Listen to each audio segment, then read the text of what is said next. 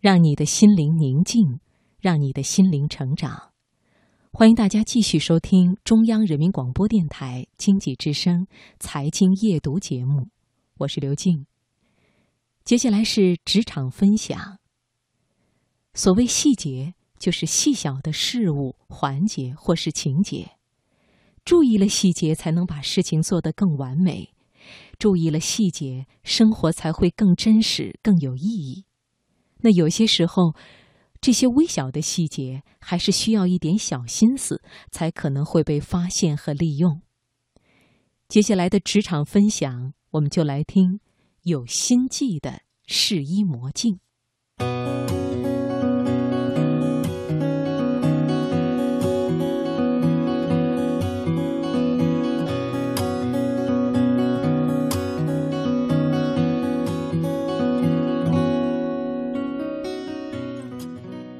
在日本东京，有一位小伙子名叫冈巴。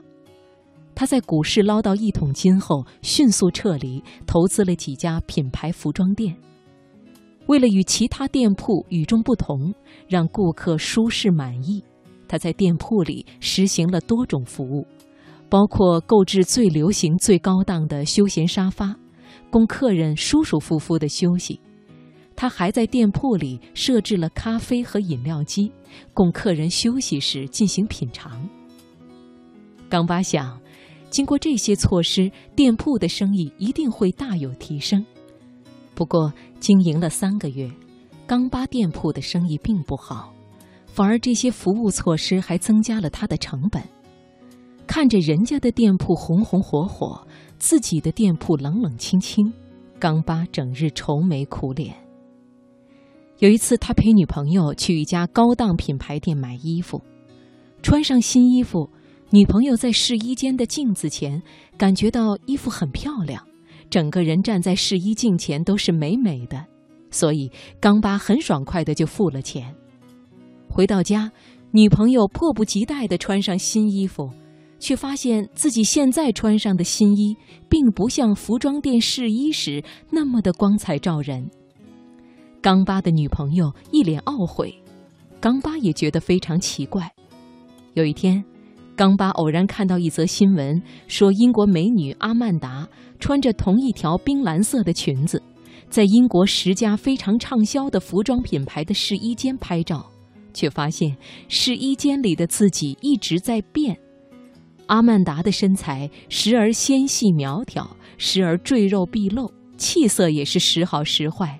有时年轻有精神，不一会儿又仿佛老了十岁。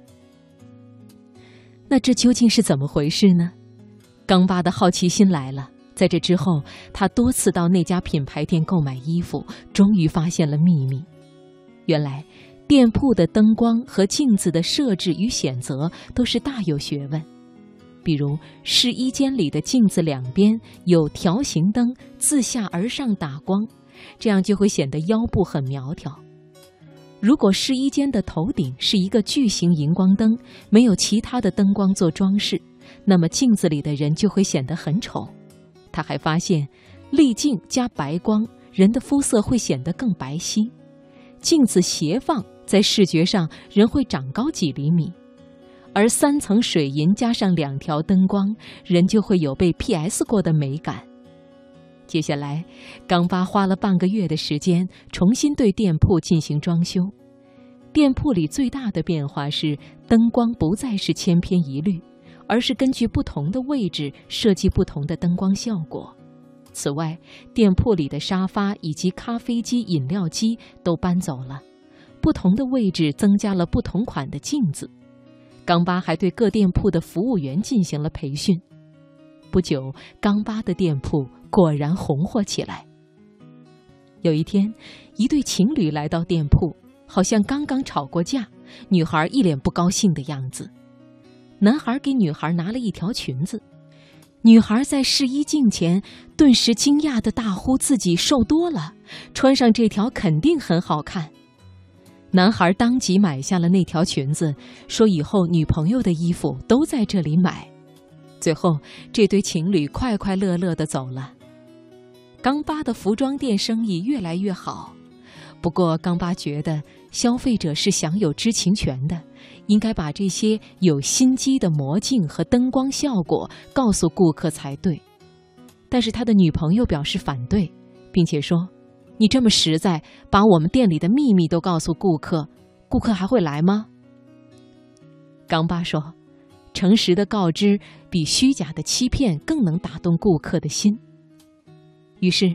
冈巴在店铺里的每面镜子上都标上知情告示，善意的提醒顾客，比如，这面镜子是两边有条形灯自下而上打光的，会让你的身材曼妙；这面镜子的你是用三层水银加两条灯管显示出来的效果，它会让你帅到没朋友。